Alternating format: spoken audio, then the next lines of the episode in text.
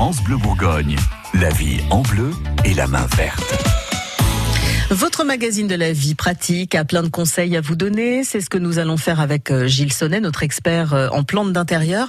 Gilles, ce matin, le paillage dans les pots de plantes, euh, on n'y pense pas toujours, c'est vraiment utile? En fait, on a l'habitude de toujours pailler les, les, haies. On parle toujours des, des, paillages au pied des arbres, au pied des haies, etc. Et c'est important et beau de le faire dans les plantes en pot.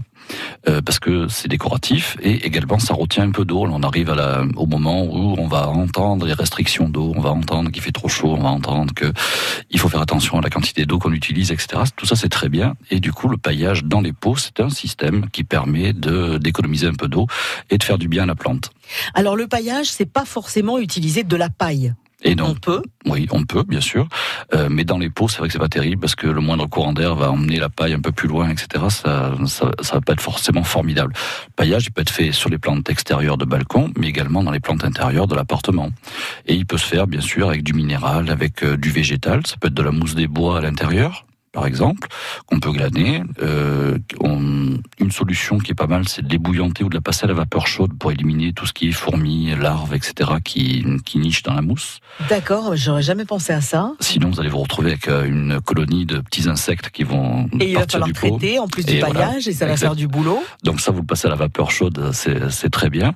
Ou alors vous les bouillantez légèrement la mousse, comme ça, ça, ça élimine les, les petits insectes vivants et ça permet de garder la mousse bien verte. Ça, c'est pas mal. Euh, donc, vous pouvez mettre de la mousse des bois, vous pouvez mettre de la, de la pouzzolane, vous pouvez mettre des billes d'argile. C'est un peu plus poussiéreux et pas terrible. Ça peut être de l'ardoise, le noir. Ça peut être du gravier, ça peut être du verre pilé. Donc, c'est vraiment toutes sortes de, de matériaux qu'on peut utiliser pour le paillage. C'est en général des choses qu'on va chercher euh, chez son fleuriste ou dans une jardinerie ou c'est des trucs qu'on peut aussi euh, récupérer soi-même? C'est des trucs qu'on peut récupérer soi-même. Vous avez refait un bout de toit.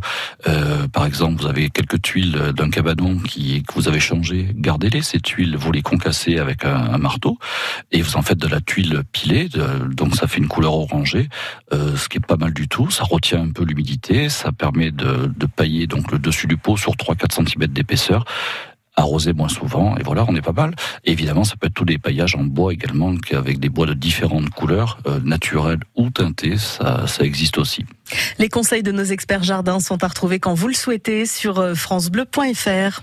France Bleu Bourgogne.